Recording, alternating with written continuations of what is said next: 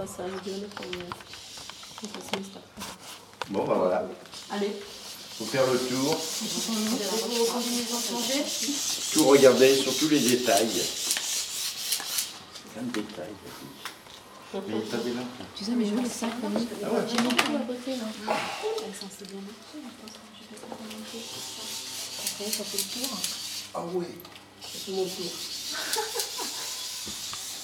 Mais ça fait. Je ne désespère pas, j'utiliserai ma lampe. Non, plein, ça va totalement. Voilà. Ah bah ça, voilà. Bon, bah, c'est Allez. c'est bien, mais ah oui, oui, oui. Ça c'est moi. Bon, on a encore refait un petit tour alors Ouais. Bon.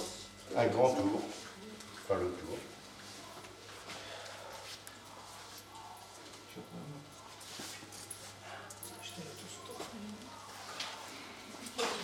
bon, moi. C'est un peu juste quand même. hein.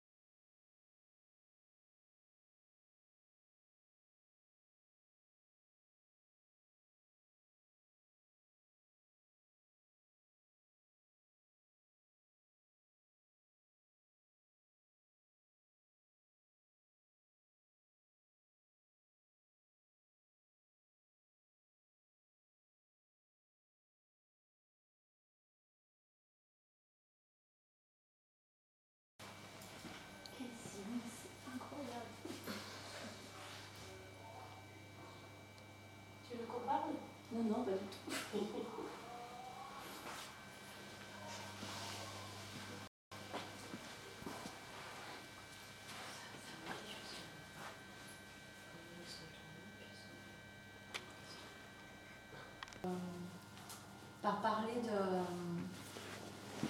de ce qui s'est passé en vous quand. euh, Qu'est-ce qui vous a fait diriger vers, euh, vers les, les œuvres, les tableaux?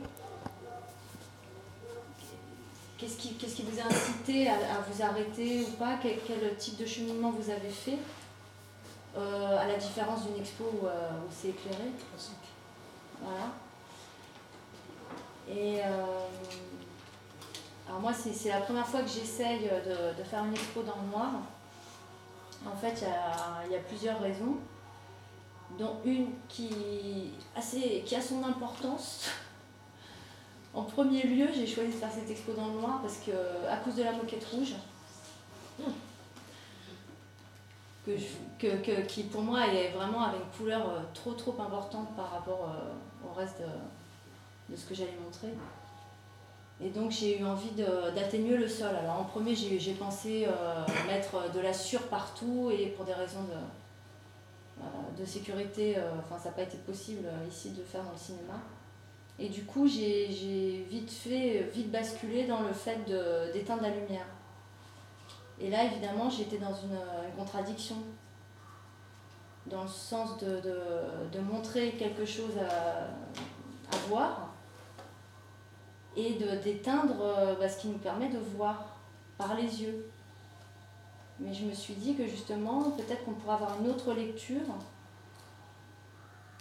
euh, et une autre façon d'être guidé, euh, un autre regard sur, sur ce qu'il y avait à voir. Et, de, et ce qui m'intéressait là, dans cette expérience, c'était de, de, proposer une autre façon justement d'aborder l'expo qui où en général on rentre et d'un coup d'œil on peut tout embrasser ce, qui est, ce qui est exposé.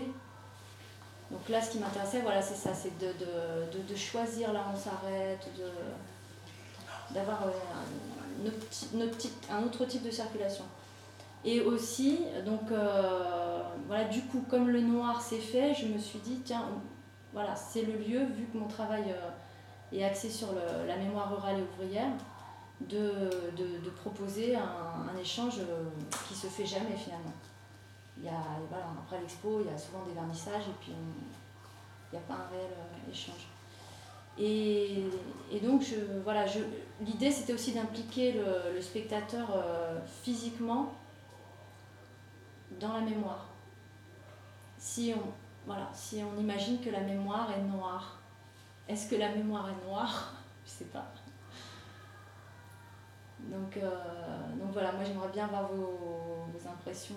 Enfin, peut-être on parle un petit peu de, de, l'expo et après, euh, je pense qu'on partira sur un débat plus sur euh, le lien qu'il y a entre imaginaire et mémoire. Quel type de traces la mémoire peut laisser. et voilà. Comment on, utilise cette mémoire? En tant qu'artiste ou en tant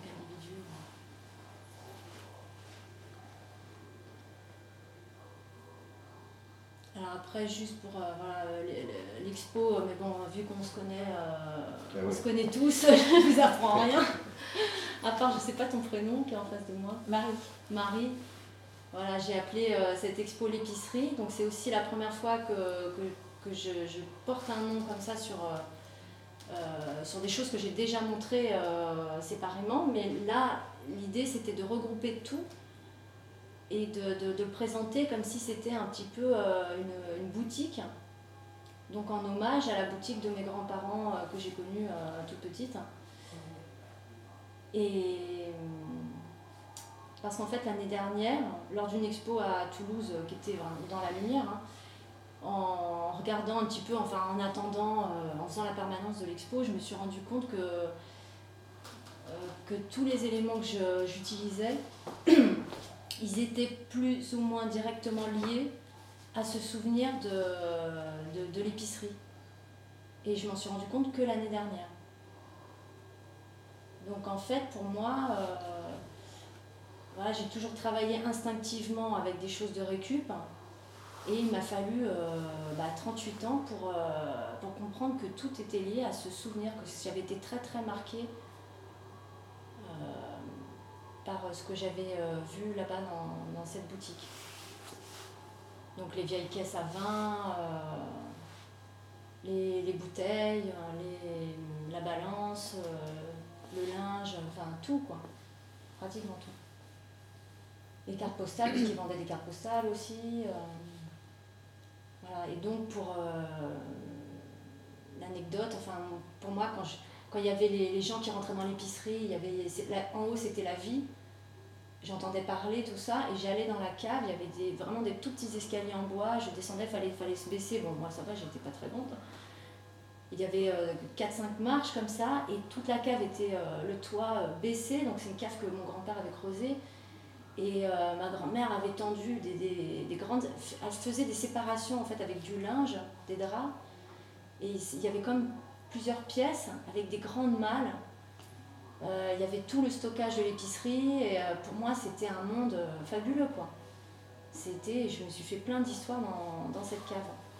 Et je pense, sans faire de, la psychanalyse, que je me suis longtemps réfugiée dans ce, dans ce monde. C'est là, je pense, que, que j'ai commencé à cultiver l'imaginaire pour, euh, pour m'échapper, je pense, de, du monde réel, quoi. Du monde au-dessus au de, au de la cave, quoi. Voilà. C'est un petit côté câlin d'Alibaba. Ouais, complètement. C'est bah comme ouais. un grenier, c'est pareil. Une Mm. curiosité. Ouais, c'est ça, il y avait quelqu'un qui a laissé un mot en parlant d'un d'un grenier. Ouais. C'est, euh, Dans l'i- l'idée de l'épicerie, c'est aussi on, on trouve de tout, Oui. Même ce que tu n'as pas besoin. Et voilà, ce, donc j'ai gardé cette, cette, euh, ce, ce côté euh, besoin de l'accumulation aussi. Quoi.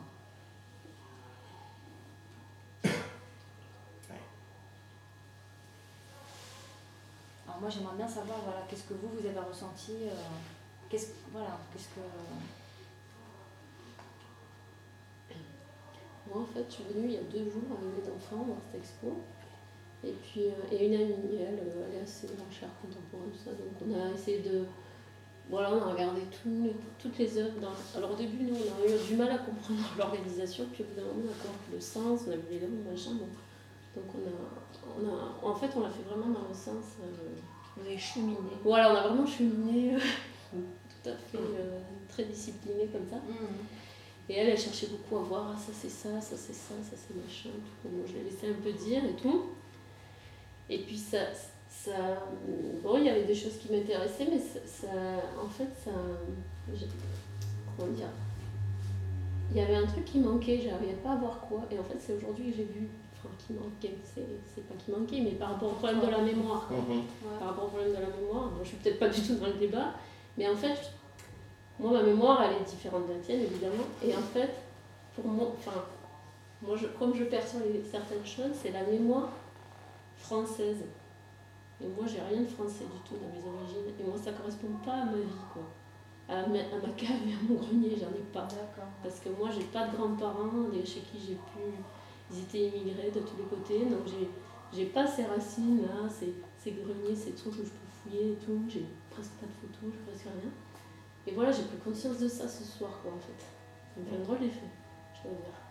Que, alors, si j'ai bien compris, tu dis que voilà, ça, ça, enfin, ça relate ou est présente la mémoire française. Une certaine mémoire française, mais oui, il y a plein de trucs en français, il y a plein de. Ouais, Biarritz, je sais pas tout. Enfin, moi je l'ai ressenti comme ça, hein, maintenant. euh, Ouais, je, ouais, je le vois comme ça. Je le vois, je- Ce soir, je le ressens comme ça. Et Parce que, parce que je me disais, mais pourquoi tu, tu sens pas des trucs là? Je, je comprenais pas. Et en fait, voilà, parce que ça fait pas partie de. D'accord. Enfin, je, voilà, je sens Voilà, comme ça n'a pas réveillé en toi, ça t'a pas fait correspondre à tes, à tes souvenirs. euh. Oui, voilà, parce que ça n'est pas du tout mes souvenirs. C'est ça que je veux dire. C'est c'est- c'est ça qui est, qui est intéressant aussi hein, en même temps. Ça m'a fait prendre conscience que j'avais pas. ces- Voilà, j'avais aussi des choses que j'avais pas. quelque part, dans la mémoire, justement, individuelle. Enfin, j'ai- ouais, voilà. Moi, par des récits, j'ai pas, j'ai pas des objets, j'ai pas des trucs, j'ai pas des. Donc on peut en déduire que c'est très personnel, c'est- cet espace-là est très personnel, il est lié à toi, Fanny. Mais peut-être, je sais pas, hein, moi, Mais- euh, je l'ai je l'ai ressenti comme ça ce soir-là, brutalement. Mhm. Donc, j'en sais rien, hein, je dis ça. Et tes grands-parents, sont de quelle euh, origine? Ben, j'ai un peu de tout, quoi. J'ai, du côté de ma mère, c'était. Enfin, ma mère elle est roumaine, et mes grands-parents étaient roumains, mais pas de la même origine les deux. Du côté de mon père, c'est italien et espagnol. Donc, j'ai, j'ai rien, j'ai pas de grenier, j'ai pas de mal. Et ça- tout d'un coup, je me rends compte que c'est, c'est un manque, quoi. Des mâles un peu partout. Comment? Elles sont un peu partout, elles sont parties. Ouais, été fascinée par tes, par tes boîtes, d'ailleurs. Quand je suis venue il y a deux jours, là, j'ai ah, ces boîtes, ces boîtes, c'est marrant, hein. Ouais, Tu parles des caisses, là?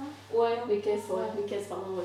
Mais tu sais que c'est. euh, enfin, mes grands-parents étaient espagnols, hein, les deux, donc euh, immigrés. Mais c'est- je n'ai rien récupéré vraiment de la boutique. De leur, ah ouais, Je n'ai rien pu récupérer. Mhm. Donc, c'est des choses que j'ai oui, récupérées oui. ailleurs. Oui, oui. Mais le souvenir est- Oui, oui, oui. appartenait à- Oui, oui, oui. à la boutique. Ouais. Moi, paradoxalement, j'avais vu des objets chez toi avec de la lumière, et là je les vois dans le noir, et Ouais. j'ai pas le même regard. Ouais. Effectivement, chez toi avec de la lumière, j'avais l'impression que c'était des productions artistiques relatant un peu les objets d'ici, Ouais. contrairement à ce que tu viens de dire. Et là, dans le noir, je me suis retrouvé dans l'histoire, c'est-à-dire en tant que bah, soit français étranger, moi. Ah, C'est-à-dire que j'ai vu un nom, un prénom, un nom, un adresse, j'ai vu des plages, ça m'a rappelé un peu les camps de concentration des exilés espagnols. Ouais. Et après, dans le noir, j'ai vu Rabat, Casablanca, et une carte. Donc j'ai vu, euh, voilà, j'ai vu tout ça, j'ai vu la balance là-bas, qui est une balance, j'ai l'impression internationale, ce qui m'a plus c'est le poids des mots. Et ce qui m'a un peu, voilà, ce qui, veut dire que dans le noir, l'originalité, la forme donc de l'exposition, la forme, elle, est- extraordinaire parce que quand il y a trop de lumière, on a l'impression de voir, on ne voit rien. Ouais. Oui, tu es en train de dire que tu as vu plus clair dans le noir en fait. Mm. Donc on voit plus clair dans le noir en fait. C'est-à-dire que les gens qui vivaient dans le noir, entre guillemets, ne vivaient pas réellement dans le noir. Il y avait une certaine lumière. Et on a une conception de la lumière aujourd'hui qui est une conception, ce qu'on disait hier, industrialisée, une conception mécanisée, robotisée. On, a- on, a- on- on nous fait croire qu'on voit, mais en fait on ne voit rien. Ça se voit dans notre vie quotidienne, Alors, surtout sur les questions mémorielles. Et, et- et trop de lumière empêche, empêche certainement la réflexion. Donc il y a un autre rapport à l'espace, au temps ici. Je trouve que c'est- extraordinaire de- au niveau de la forme. Mhm. Voilà. C'est ça ce qui m'a touché. Après, sur les objets, bien évidemment, c'est très subjectif. Quand je vois du linge comme ça, ça me rappelle un peu mon- mon enfance. C'est des objets révélateurs d'une histoire objective, hein, vécue d'une période. Les objets, c'est significatif de quelque chose, des rapports sociaux, de, de plein de choses. Mais en même temps, c'est très subjectif. Tu me racontes aussi à travers l'objectivité ton histoire personnelle, singulière. Tu vois? Et, et- et- et tout ça, on le voit. Moi, j'ai l'impression de le voir dans le noir. J'ai plus de facilité de parler dans le noir d'ailleurs, que, de, que de- quand, les gens nous, nous regardent, quand on se regarde. Oui, je pense que ce, ce genre d'espace euh, favorise, comme l'histoire des bougies. Euh, L'expérience des bougies, un jour, j'avais plus de lumière chez moi pour des raisons techniques. oui, ce que tu racontais. Ouais. Et on a mis des bougies, et ça a complètement changé non seulement le rapport, mais même le rapport à- aux gens avec qui on vit, avec qui on vit, aux Mhm. enfants. euh. D'ailleurs, on- tout à l'heure, on parlait doucement, tranquillement, avec respect. On ne criait pas. On- beaucoup de choses changent. Et je pense que ce serait pas mal de, de, de, de- de ré- de ritualiser chez soi euh, une soirée ou deux soirées par mois de, de bougies pour, pour vivre ça. Voilà, j'ai créé un autre rapport à l'espace. Voilà. Mais je pense qu'on crée un rapport, euh, on, on est en intimité, le noir c'est, c'est l'intimité, et du coup tu es plus en intimité aussi avec toi-même. quoi. Il y a... C'est c'est là où je suis pas d'accord avec toi, je sais pas le noir. Je l'appelle ça, je l'appelle ça. Il y a de la lumière, tu vois? Il y a une autre lumière. Ouais. Mhm. Mais là, c'est une lumière qui vient de l'intérieur. Voilà. Alors que la lumière euh, électrique, euh, justement, elle fait, à mon avis, souvent. Tiens, ben voilà.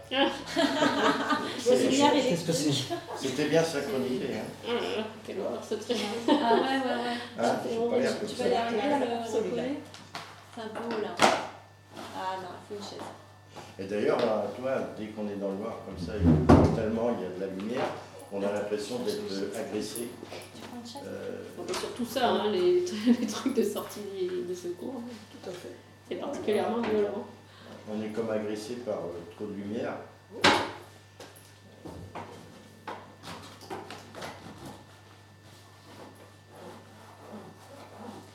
Il y a Le- tout un tas de, de codes hein, avec le, le noir. C'est aussi, euh, on se faisait la réflexion, enfin, je veux dire, le noir, c'est synonyme aussi de taisez-vous, c'est quand on va se coucher. Oui, Plus de bruit.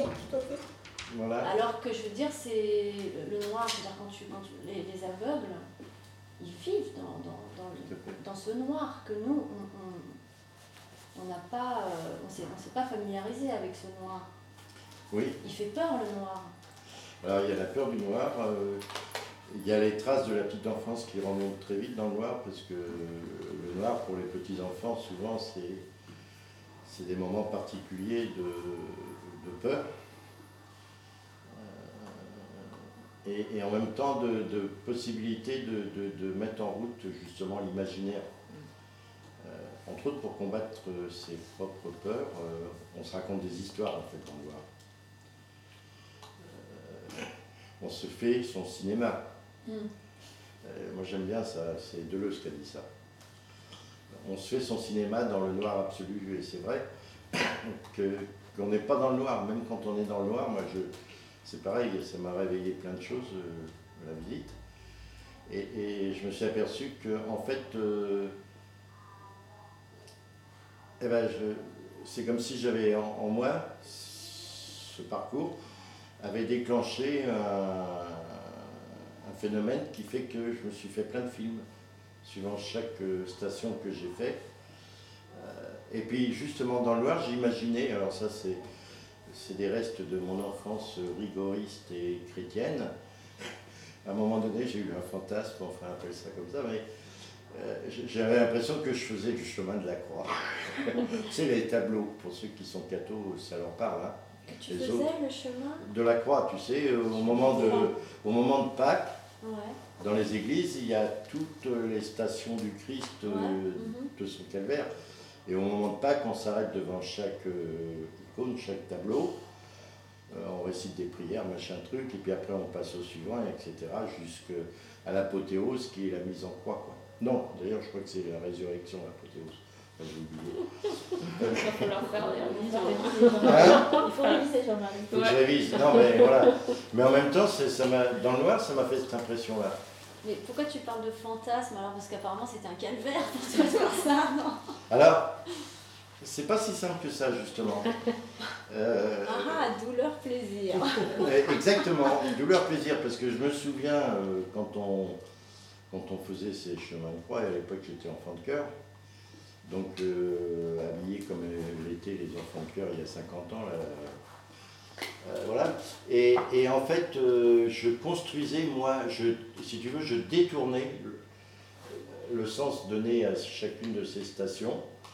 Et moi, je m'en faisais, mon, je m'en faisais une histoire qui n'avait rien à voir, bien sûr, avec l'histoire du calvaire du Christ, mais qui avait à voir avec euh, alors, mon imaginaire. Et entre autres, je me souviens, il y a la scène où il est avec ses apôtres là, en train de, voilà, et moi je voyais ça comme une, immense euh, fiesta joyeuse, quoi. Alors qu'en réalité, euh, c'est là qu'il s'aperçoit qu'il est trahi par l'un des apôtres, le mhm. fameux Judas. tu vois? Et là, devant tes, ton dispositif, puisque en suivant et en général, je, déteste suivre les parcours euh, fléchés. Euh, quelque chose se révolte en moi quand euh, je dois suivre un circuit. Et ça, ça m'a réveillé aussi, tu vois. Et ça, c'est de la mémoire. Maintenant, je m'en fous, personne ne m'impose rien.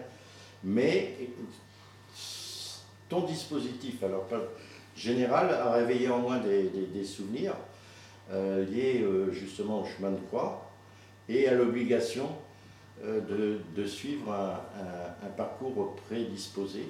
Mhm. Euh, et, voilà, donc quelque part, ça, ça réveillait quelque chose d'historique, c'est-à-dire la période de mon enfance, tout de suite l'après-guerre, euh, dans les années 45-50. Et la religion qui a été pour moi un poison dont j'ai mis une cinquantaine d'années à me débarrasser. et en même temps, euh, le plaisir que cette visite ait réveillé tout ça en moi. Tu vois mhm. Oui, donc c'est un peu. Enfin, si je comprends bien dans, ce que tu dis, moi je ressens le, euh, ce plaisir que tu as pu avoir parce que c'est une réminiscence, enfin, ça, ça, ça remonte. Mais en même temps, c'est pas forcément des souvenirs, euh, enfin, on, peut dire positifs, quoi. Ah. Tu vois, ce. Ce paradoxe. Bon, heureux peut-être, plus que positif, je ne sais pas si. Oui, pardon. Euh, mais oui, c'est sûr que ça, ça, réveille des choses assez douloureuses. Et puis, euh, bon, j'arrête là. Un truc qui m'a beaucoup marqué, c'est le tas de charbon. parce que c'est lié aussi à ma petite enfance, à la guerre. Le charbon, c'était précieux, ça coûtait très cher, il y en avait très peu. Ça me rappelle les charbonniers qui livraient les sacs de charbon avec leurs leur, chevaux. Ça me rappelle les corvées de charbon que je devais faire parce que j'étais l'aîné et que c'est moi qui allais chercher à la cave les seaux de charbon, avec tout ce qu'il y avait encore dans le noir autour en plus, ah tu vois, éclairé avec une bougie, euh, où, je restais très longtemps volontairement pour fuir euh, ma mère et mon père euh, et mes frères, et, dans le noir, le noir pour moi c'était un endroit de sécurité justement. J'étais loin de l'agression des autres. on ne venait pas me chercher, et c'est là que j'ai fumé en cachette mes premières cigarettes. Euh, ah, auprès des, tas de charbon. Et voilà. Tu vois, ça réveille plein de choses euh, euh, qu'une exposition, j'allais dire classique, que je pense n'aurait pas réveillé. Ouais. je, pense que je, je, compte, enfin, je compte beaucoup là-dessus, sur le les installations et le détournement d'objets, mm. de travailler avec les objets, pour moi, c'est vraiment de, de, prendre leur histoire, qui a du sens pour moi, mais mm. tu vois, qui a peut-être un autre sens pour toi. Moi, le charbon, il n'a pas ce sens-là pour mm. moi. Moi, j'en voyais, mais je ne l'utilisais pas, je ne le, manipulais pas. Quoi. Et euh, qu'est-ce que je voulais dire Voilà, en utilisant euh, l'histoire de ces objets, je sais que voilà, je, je compte euh, réveiller le euh, l'inconscient alors individuel et aussi euh, collectif. Hein. Mm.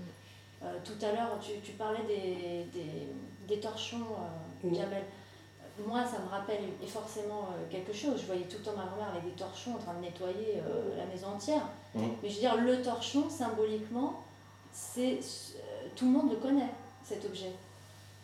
Et c'est symboliquement, c'est c'est un, un, bout de tissu qui sert à tout nettoyer, à laver, à, euh, à, essuyer, à, je veux dire, on a, on a une utilité de cet objet. Euh, et, et, tu vois, j'aime le torchon parce qu'ils, alors là, ils sont propres, ils sont lavés, mais ils gardent la mémoire de toutes les tâches, de toutes les traces. Et, et je vais aller plus loin. Là, tu vois, quand je fais euh, la pièce qui s'appelle Oui, Mmh. avec le couple et tout ça. Mmh. Euh, enfin, pour moi, le, le, torchon, j'ai vu dans un film aussi, quand après l'acte d'amour, c'est pas avec du papier toilette qu'on s'essuyait, c'est avec un, mmh. un, mouchoir, avec un, un, tissu. Donc euh, voilà, et c'est aussi pour ça que j'utilise des tentures, parce que le, le, j'ai une pièce qui n'est pas là, mais qui s'appelle le drap de pierre. C'est un drap en lin, et dessus j'ai appliqué la photo d'un, d'un paysan. Et voilà, ce drap, c'est le drap dans, dans lequel il a passé ses nuits. Et avant de dormir, ben, il pensait à toute sa vie, à tout. Et c'est comme si, tu vois, le linceul, mm. enfin, comme s'il avait. Il était imprégné de. Le linceul. Le linceul, En un mot C'est marrant, moi j'avais entendu le, linceul. Le linge sale. Le linge sale. Et moi j'ai entendu le linceul en un mot. bah oui, moi aussi. Mais non, t'es pas sûr le linceul. Et moi j'ai associé la balance, le poids des mots là, avec, les, avec le, le linge. Tu vois, comme s'il faudrait réécrire l'histoire, parce qu'on parle de mémoire. Ah. j'ai associé les deux. D'accord. Parce que c'est pas neutre, si tu veux, au-delà des subjectivités. la mémoire, elle a un rôle social. C'est mmh, mmh, mmh. par rapport à l'histoire qui va déterminer les rapports sociaux. Ouais. Pour ça, on parle de mémoire des vaincus, des vainqueurs, etc. C'est pour ça qu'elle parlait aussi, qu'elle ne se retrouvait pas dans la mémoire officielle d'ici qui raconte quelques faits choisis. Il y a une occultation de l'histoire ouvrière, par exemple, par rapport à l'immigration espagnole, par rapport à l'immigration italienne, euh, l'immigration maghrébine, subsaharienne, tous les gens qui ont, travaillé et qui n'ont pas le droit de citer dans l'histoire, euh, même ouvrière. Tu vois? Donc c'est pas neutre. Et les mots, ils ont leur importance. Comment nous, les citoyens, les artistes, les gens, on peut s'approprier notre propre histoire et la raconter nous-mêmes avec nos mots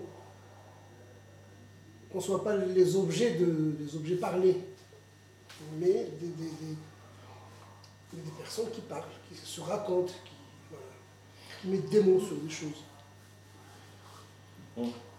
Et tu dis que toi, tu as associé euh, la, balance avec, euh, l'installation des, draps, des, oui, parce qu'il n'y avait rien dessus, J'ai dit, il faut réécrire l'histoire, il faut réécrire des choses. Voilà, et ça, c'est, ça, c'est magique.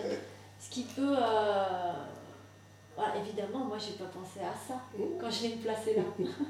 Ah oui. Mais c'est magique, le, le fait de, de passer d'une pièce, de, de- d'une pièce à l'autre, ce que, ce que- les connexions, les- toutes les connotations qui, qui émergent. Mhm. Non, euh, on a l'impression qu'il y a. Enfin, c'est moi qui parle. Oui, c'est toi qui parles. Je je je. Tu as le droit de Je je. dire je. Il y a comme deux parties. Il y a, euh, il y a les bleus de travail, les torchons et presque le charbon qui. L'objet par lui-même, il parle de lui-même. Mhm. Il n'a pas besoin d'autre chose. Ils ont déjà une histoire, ils, ont, puis ils racontent plein de choses. Il y a le reste des œuvres où là, c'est toi qui racontes des histoires à partir de ça. C'est-à-dire que tu, tu mets des fragments de choses que tu assembles et tu racontes une histoire à partir de tous ces fragments.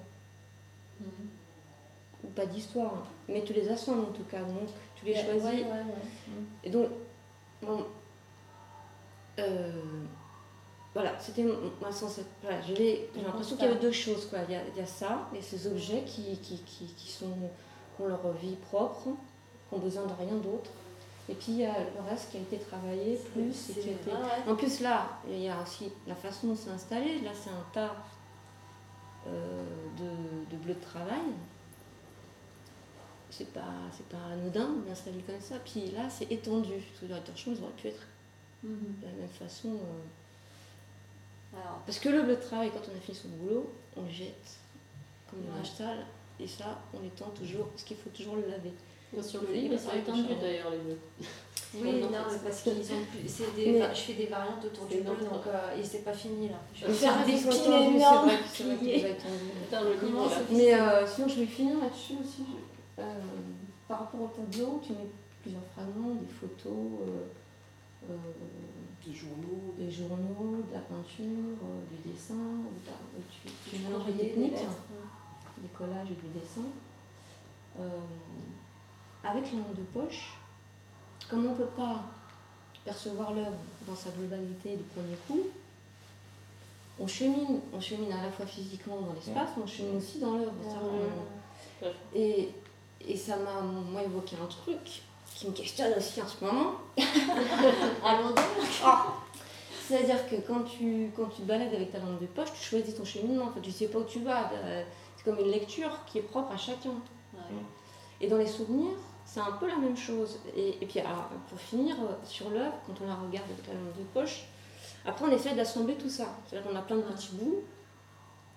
Et après, on essaie de retrouver la globalité de la- des choses, en tout cas d'en faire un. Enfin, moi, c'est c'est- c'est- c'est à peu près à chaque fois l'envie que j'avais. C'est peut-être pas une bonne idée, mais voilà. Et je me disais en ce moment, par rapport, si je, si je devais écrire mon histoire, je, je me, je me suis dit la même chose en regardant les œuvres. C'est plein de petits fragments, mais est-ce que je serais capable de tout, de tout mettre, de tout rendre cohérent? Alors, Voilà. Et ça m'a évoqué ça. Voilà. Là, Ça veut dire qu'il y a une soulèves- cohérence. Est-ce Eh que, ben ouais, l'histoire en tant que telle, elle est, elle est, elle est pas déjà Alors, cohérente? C'est fragmentaire Non, et il n'y a pas, de- il y a pas quelque chose. Alors que là, il y a un tout, c'est pratiquement, ça parle de soi, ça parle de toi. mais là, tu soulèves quelque chose de- de- de- d'important. C'est c'est l'histoire du fragment. Euh, en fait, euh, nos vies ne sont que des fragments, des morceaux. Et vouloir en faire quelque chose de cohérent, euh, je pense que c'est un rêve illusoire de toute puissance euh, de la pensée. Je te remercie. Euh, non, non, mais. Non, mais bon. ça N'essaye pas, n'essaye pas, tu n'y arriveras pas. Non, non, euh, bah, c'est Barthes qui a, qui a écrit que par fragments, Deleuze aussi était un fou des fragments. Euh, Il y a guère que. Alors justement, ce qui peut faire un tout, c'est c'est ce qui ne se dit pas avec des mots, essentiellement. La musique, une œuvre musicale, peut faire un tout. Euh, et d'ailleurs, euh, moi je suis fasciné par, le, justement. J'ai essayé par la musique en ce moment. C'est une période de ma vie où la musique, pour moi, euh, me paraît traduire beaucoup mieux les émotions, les sentiments que les mots. J'ai l'impression maintenant, aujourd'hui, hein, ces derniers temps, parce que j'écris, euh, d'être trahi par les mots en permanence. par contre, la musique, non, parce que justement, elle, comment dire, elle ne coupe pas mon imaginaire.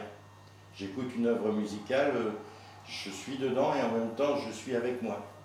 Je lis un, bouquin, un roman, où quelque part j'ai l'impression que je suis dépossédé de moi-même, presque, pris de force, sauf quand, par miracle, quelque part,